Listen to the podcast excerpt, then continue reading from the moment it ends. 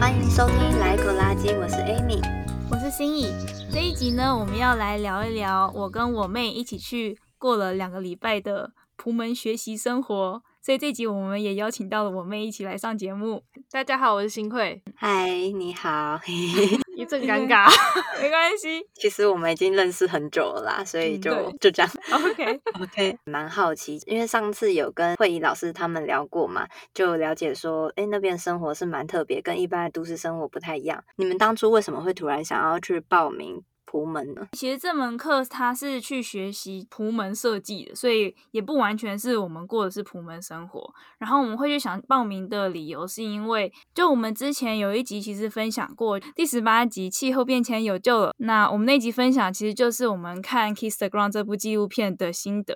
反正我跟我妹我们两个人看了《Kiss the Ground》之后就大受感动，非常的激动，然后就觉得我们想要学些什么去帮助地球。 就觉得现在人们对土地的使用方式真的有出了很大的差错。对然后我们很想要学习，如果要正确的与土壤相处的话，到底该怎么做？所以对 Kiss the Ground 是一个我们去上普门这门课的主因。所以你们去上那两周的课都在做些什么事啊？其实前半段的课程，我们就是更深入的了解地球的各个方面，比如说像它的水的部分、它的能源的部分、跟土壤的部分，还有生物的部分。我们讲什么地地形形啊，啊然后森林是怎么样从零开始成长，最后成一对个森林。从从最开始的就是荒地，它要怎么渐渐的怎样的顺序，它才可以变成就是嗯呃植被茂密的森林这样子。然后还有像什么气候、为气候，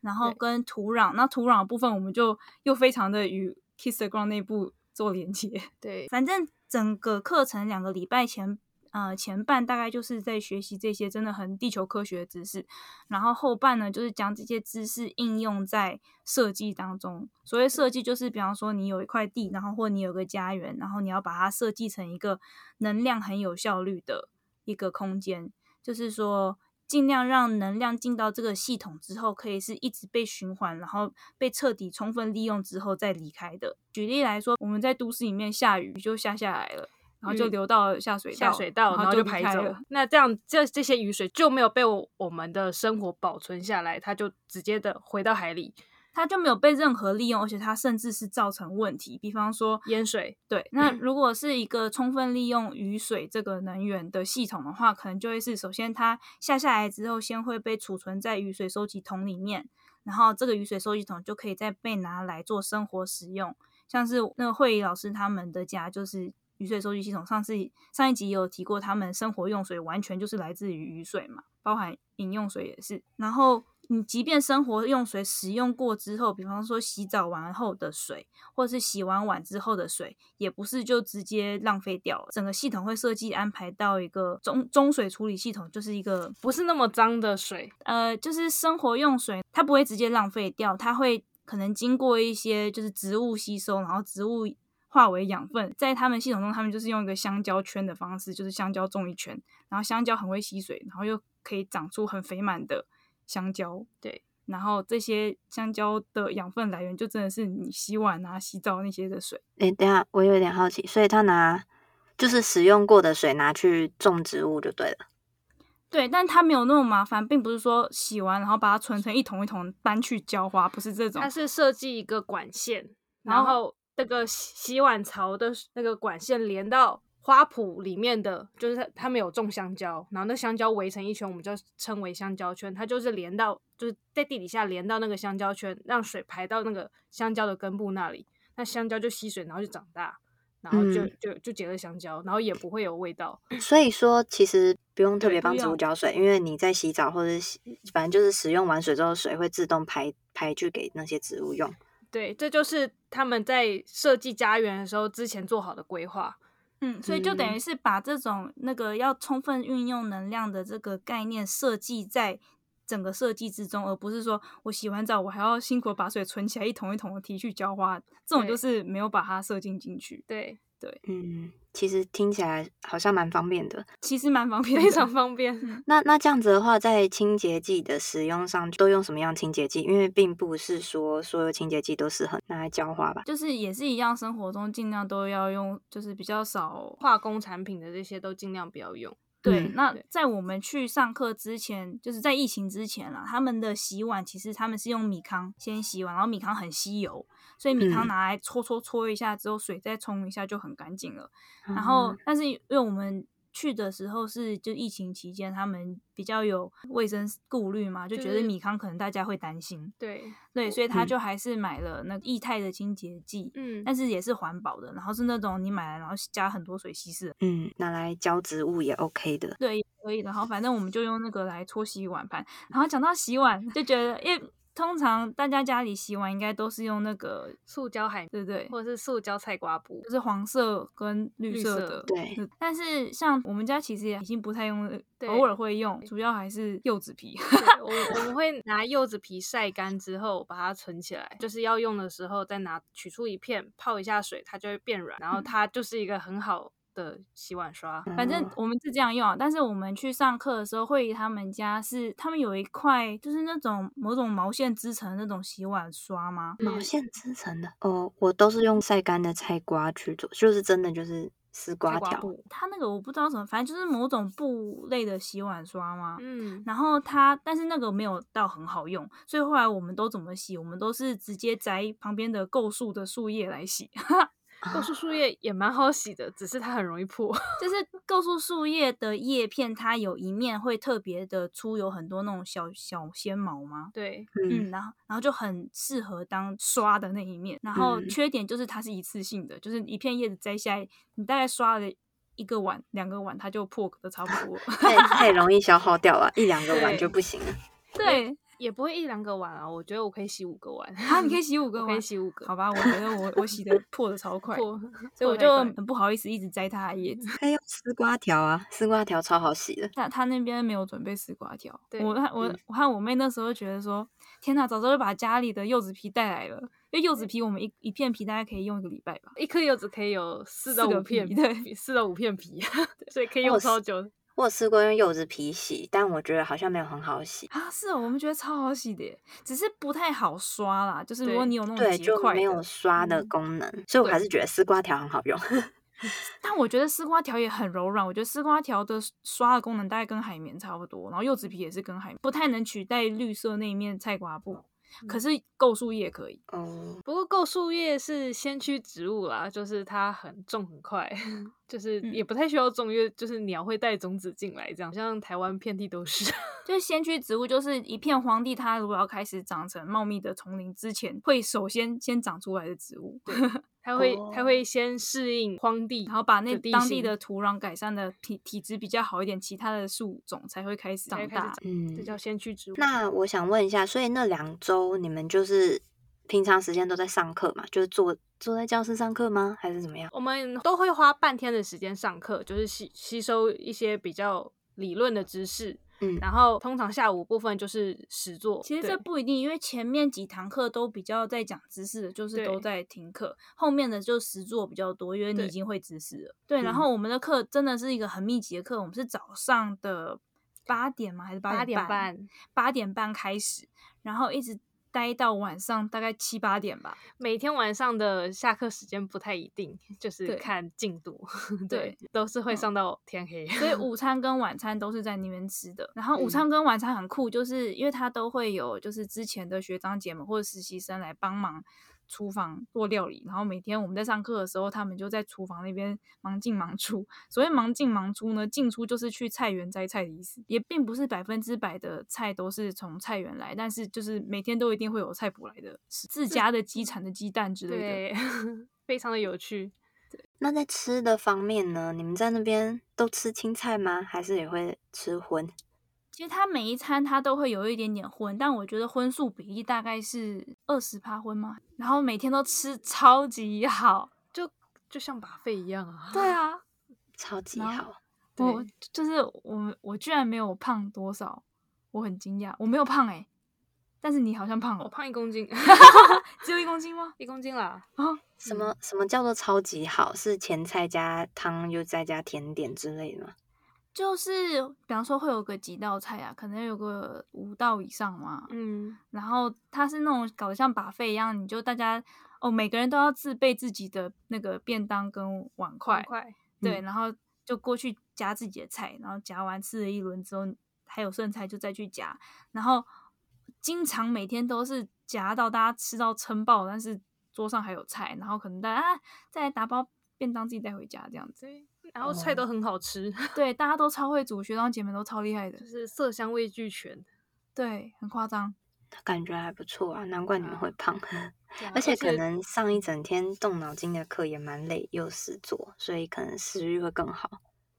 这这是 真的，对，真的很好 吃。找借口。诶，那我想问一下，他们自己会养一些动物吧？那真的有就是吃的肉是杀那些动物吗？有，但他们并不是很常吃肉。对可是学就是生哪会会吃会吃肉啊，饭所以是有买的。学生吃的话会是买的，应该是吧？对，嗯 他们是买买，因为有时候会有鸡以外的肉。啊，对，我还有想到，因为老师他们有用那个椰壳碗嘛，然 哦后我们就很好奇，我们想说，哎，这样怎么做？老师说，其实超简单的啊，就是呃，熟练之后二十分钟左右就可以做出一个碗嘛。然后我们就在去上课路上，开心的在捡地上的椰椰子， 然后就捡过去，请老师教我们剖椰子做椰壳碗。嗯反正我们捡了椰子之后，呃，剖开椰壳里面是有一层白色的椰肉嘛，对超难抠下来，因为要等到椰壳碗是一个好的碗，就厚够厚的碗的话，里面的椰肉基本上已经变得又硬又薄，就不是很软嫩多汁的那种。嗯就我们是怎么做？我们是那一整个有含有椰肉的碗，我们就直接丢到那个鸡窝里 面去，然后鸡们他们就很开心地开始狂吃。 他们很喜欢吃那个椰 肉，对， 过了两天之后再去看收成那个椰壳碗，就会变得干干净净的，非常的干净 哦，这就是有效的利用。你的能源跟资源。 对，对我也试着想要用椰壳来当我的盆栽，那个很难剖开诶、就是要特别的刀才能把它割开啊。菜刀我只是想要嗯戳个洞对而已，都戳半天，后来放弃。嗯，工具也是蛮重要的。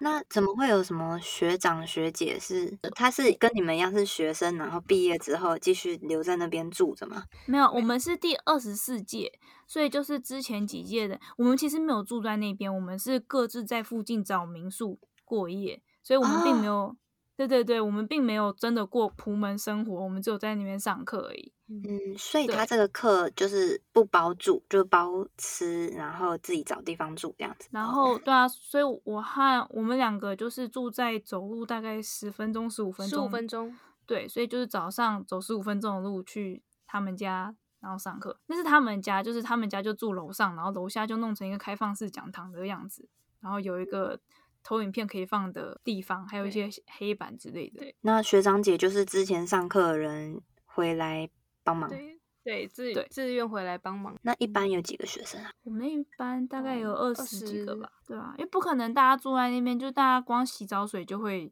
用太用超凶的。嗯对，啊而且大家不习惯省水这件事情，对啊，讲到省水，因为它的水都是储存在那个水塔里面的嘛。然后呢，老师就说，每一届他在上课的时候，他都会跟大家讲一下要省水哦，然后观察一下同学们用水状况如何，看到底是可以撑几天之后需要启动到备用水塔的水。也会在课就是进行到一半，大概第六天、第七天的时候，跟我们报告我们的水用了多少 这件事情，其实蛮刺激的，就是 原来平常我们自己的生活习惯的用水模式，其实是非常耗水，就是我们都没有注意。就算他在第一天跟我们说我们的水都是来自水塔，请大家要节约用水，大家听到节约用水这件事情，还是依然的用自己的习惯用水。或者是大家有听到节约用水，可能已经有啊节约一点点了，可是对即便如此，还是用水量非常凶。我们那个水塔的水大概就是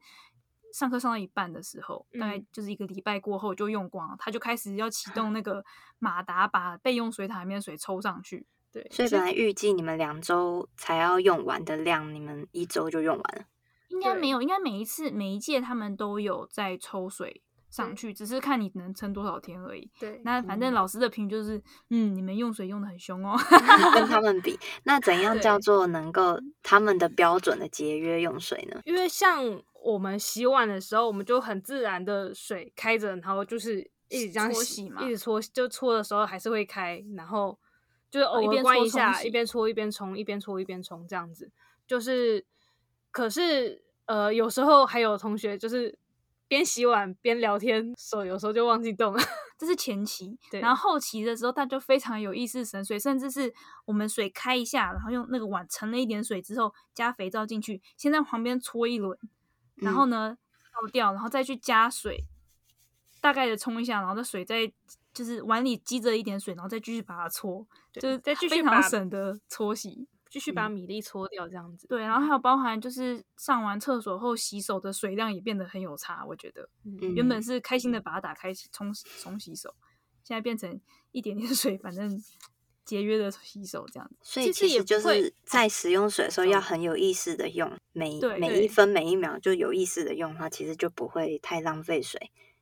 对嗯，然后就是改变观念之后，也不会觉得说啊，我这个不能用，那个不能用，很不方便。就是其实你会感觉出来，是不是不方便，而是你的习惯观念换了，你习惯换了，对嗯，就是没有不方便。对，听起来挺好的。嗯那我想问一下，实作课程都在学什么呢？这门课到后半我们会以设计为主，嗯嗯，所以会包含学习就是各种设计需要会的技能，例如说我们有一门课就是。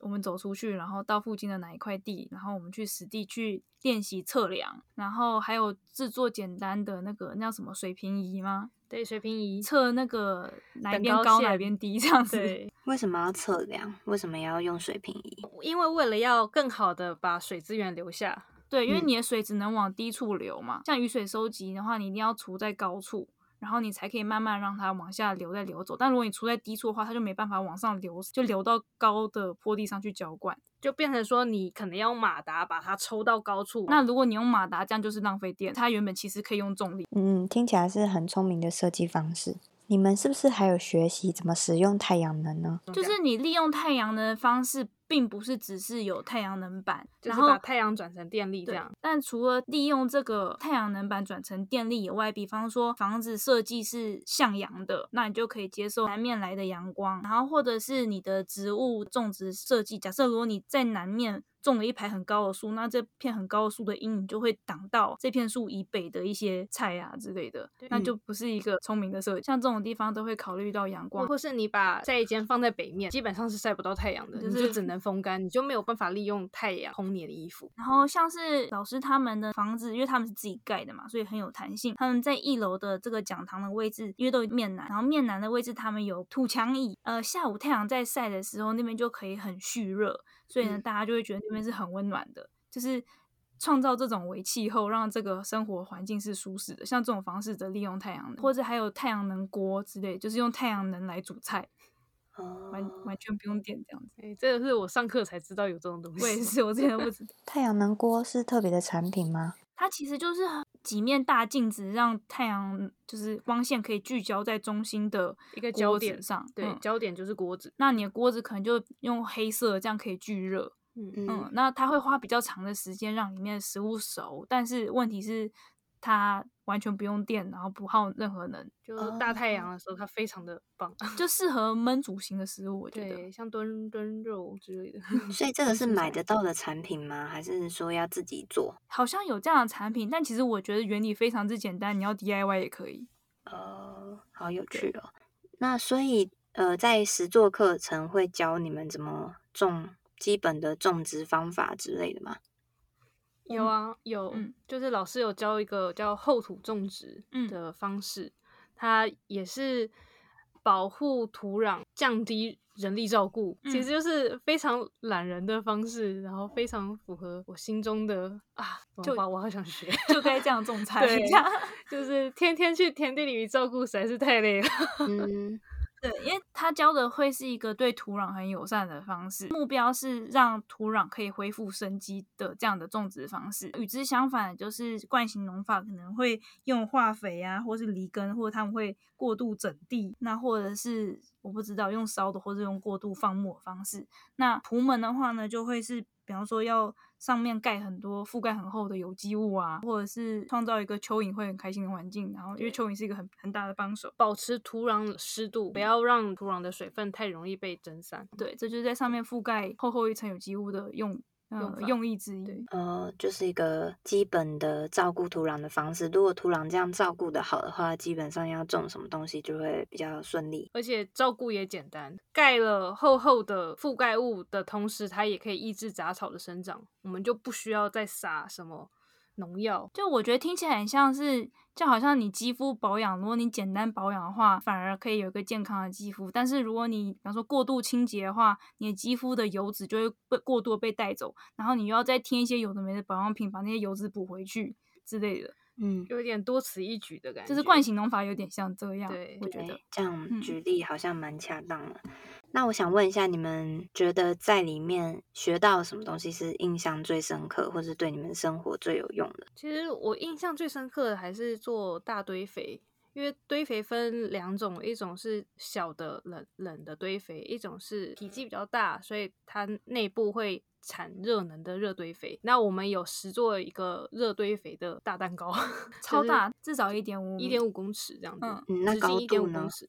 高度也差不多一点五，就是对它最后就看起来像一个立方体，也没有立方体，圆柱圆柱体，就像戚风蛋糕的样子。 嗯，就是一个大蛋糕，它并没有往上变尖，要尽量维持让它的宽度是一样的。然后中间再用那个竹筒捅一个洞，让那个空气气可可以嗯以进对去流。。然后我们做就是一层一层铺不同的料，比方说一层那个杂草除下来的杂草，一层落叶，嗯然后一层发酵的椰子纤维，然后再一层比方牛说牛粪，牛粪，就是要注意搭配一层氮一层碳。比方说落叶就是碳，然后牛粪就是氮，所以就是要这样搭配一层一层，就千层蛋糕铺上去这样。做完那个大蛋糕之后，那阵子就是台湾有寒流，就有点冷，那我们就会靠近我们的大堆肥，我们大堆肥也不会臭，虽就然是啊虽然有牛粪， 对啊，虽然有牛粪，可能牛粪其实还好，它没有什么奇怪的味道。那我们就会靠近那个我们的大堆肥蛋糕，然后手去摸到它中心的通风口的时候，我们就会觉得啊，这边好温暖啊，甚至会烫手的地步。对，嗯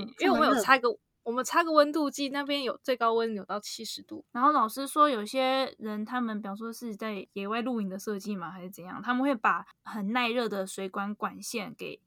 就是一边做堆肥的时候一边埋进去、卷进去，然后呢，就是那等于是你的洗澡水加热器， 哦，可是它会，你一做完堆肥，它就马上开始发热吗？还是要过个几天才会开始？对我记得隔天它就有温度了，嗯，然后就开始冒烟了嘛。 对，它会还冒冒烟，烟因为那时候天气冷嘛，然后对它里面又是到六七十度，它就会开始冒烟。这样拿来当洗澡水加热，真的是很会利用，不要浪费各种热能。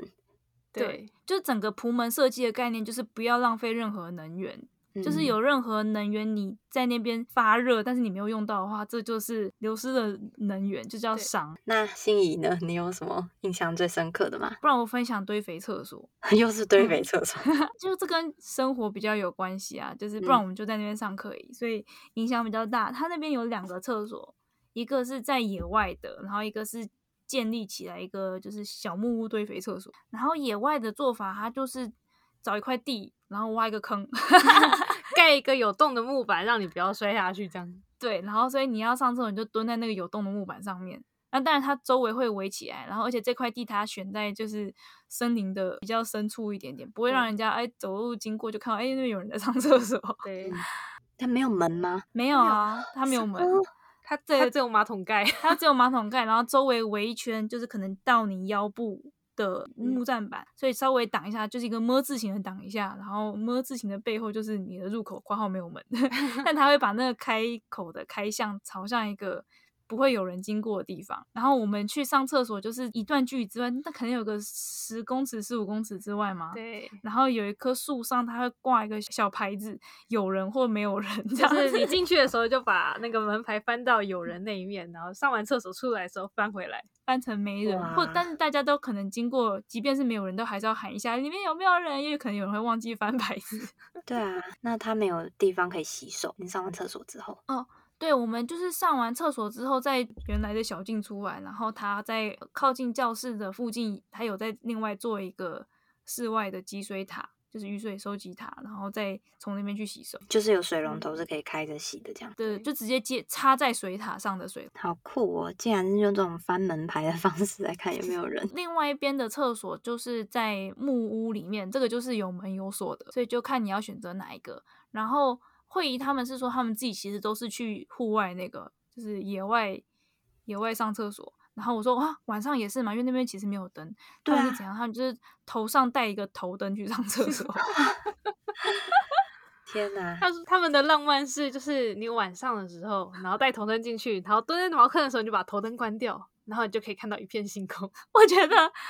看到星空还好，我不要看到什么小昆虫或者是 小青蛙这种，我就害怕。 但不会有一些什么野生动物吗？什么山猫啊，就是一些比较恐怖的动物。是没这么野外啦， 就是没有啊大，就是很大型的，还不会那么太靠近人类吧？我大概，对，因为就毕竟那还是比较靠近人类的区域，嗯，对，那个野生动物是不会这么靠近。因为要是加拿大的话，就感觉会害怕遇到熊啊、山猫啊之类应的该是东因西。为加拿大旁边可能就是真正的森林，那它对距离就生活空间就真的很近。可是他们这一块是他们创造出来的空间，它周围还是柏油路围起来的啦。嗯，毕竟是哦台湾嘛。对，毕竟是台湾 嘛。对，那听起来好像好一点，感觉嗯很恐怖哎、在加拿大可能就真的比较恐怖一点，在加拿大的话，就是要做一个小木屋厕所。对上啊个厕，所上一上被后面袭击，这样也太恐怖了啊吧。诶，那那个马桶是不能坐的，都只能用蹲的是吗？木屋的那个马桶，它有放一个像是挖洞的座椅，给老人家的那种，对，马嗯桶椅子自己有一个洞，那你下面可以接盆子或是不接盆子的那种椅子。对，所以嗯它就是基本上你上厕所是用蹲的，那如果你是蹲不下去的年纪的话，你可以自己再坐在那个椅子上这样。或是也有一个设计，就是堆肥马桶，那它是用坐式的方式，就不一定要都要用蹲式 的。然后每个马桶旁边一定要有一盆的木屑，可以让你盖住，不然会臭。嗯对，对没错。嗯然后一开始我们至少我啊，我猜很多人应该也是，就是木屑使用量有点不有点下手不知轻 重，那种超就是一多，大把这样弄下去，因为怕臭。所以很怕臭，就疯狂的覆盖。但就后来老师说，你们覆盖太多，这样比例会不对，因为尿尿跟大便是氮，嗯，然后木屑是碳，都是要维持一个很优秀的比例，它才会很顺利地变成堆那 肥。比例大概是要多少？对，老师就是大概示范给我们看，就是如果你只是小便的话呢，你就是手一把抓起来的木屑量，这样轻轻的甩下去，轻轻的。铺在上面，这样这好。样啊我就心 想不会说，臭吗哇，这样根本没有覆盖到什么啊，但是对,、这这个就是对的比例， 然然后后不会臭不会臭，对。但是上大号的话是多大的量？就是稍微的把就是大便盖住，对它就是不要看到你的晒，这样就、哦 这样是可完以全盖住就好。那万一那个大便很高，那不是就要用很多吗？ 呃，好好，嗯，也不用到填海这种程 度了，就是啊稍微的，嗯。我觉得在讨论这个有点好笑。但是这蛮实，蛮就是生活的对，因为很显然，老师后来也发现为什么木屑使用量这么凶，然后嗯才发现，嗯、我有必要跟大家解释一下这个用量到底该用多少才对，你们觉得最有收获的是什么啊？觉得整个都很有收获。对啊，就是就是非常的扎实，也不会说都都在教室里面上课很 boring，完全不会。可能上午上一点课，然后下午就就是有一点实做一些操作。有一个前期的，就是还在讲比较地质科学的部分的时候，就是我们会讲到哎阳光啊、水啊、动物系统这些。老师要开始初步规划设计的时候，老师在地板上堆一些小土堆，假装这个是地形，就有点像沙盘那样。给我们的作业就是去利用这个地形，然后还有老师有定一个方位，就是诶，这哪边是北面，哪边是南面这样。那我们要怎么在这里做设计？要怎么做设计可以最好的留住资源、利用资源，防止一些有可能的灾害，会不会淹水，或是风会不会太大？这这整门课的最后结业就是一个真实的设计案，但设计的时间相对短，就真实的设计案不会花这么短的时间。但是我们会被带到一个真实的一块地上面，然后大家要去观察，然后把自己所学用上去。在最后一天的时候，结业报告跟大家报告说这块地我会怎么设计规划这个案组的这个案子。听起来很实用，就是不会像上完课之后还是不知道该怎么做，就是你会实际的有一些设计操作。对，就很多同学，如果他们本来就自己有一块地的话，他们回去就是立刻可以用上。即便自己没有一块地，你在就是在都市中的生活中，你也会对能源这件事情特别有概念。就是对我什么时候浪费了这个能源，我就会想办法用更不浪费的方式来设计我的行为。感觉这个好像是目前住在都市所能做最大的收获，最嗯能够马上可以利用的。其实都市能做的也很多，因为之前惠仪跟 Peter 他们也有在都市生活过。Peter 上次是有提过，就他甚至在公寓在住的时候，他有在顶楼自己就是加装一个堆肥厕所，然后做出来堆肥他就种菜嘛，所以他每次在顶楼上厕所，嗯，然后覆盖那些木屑啊干嘛的他们有一个厕所间啦，厕所间。那这种做法的话，他们就是下面收集就是一个大的塑胶水桶嘛。嗯，反正整体而言，我们觉得这个普门的设计课程是一个，我觉得所有人都可以来上的课程，并不是说我要当农夫我才来上，因为这其实远大于当农夫的范围。生活的概念。对，全新的生活方式，对，就算主主要是来吃饭，然后那次要来上课，我觉得都很 OK。我觉得都很划算。 对，觉得这两周普门课听起来是非常的扎实，很适合每个人。我觉得很推荐。而且很有趣，这种不会无聊。嗯那这一集就是 我们分享到这边嘛，其实还有很多可以分享，但是因为时间有限，所以我们就大概讲一下。那如果对普门设计的上课内容有兴趣的话，或者是会议跟 Peter 想来认亲的话，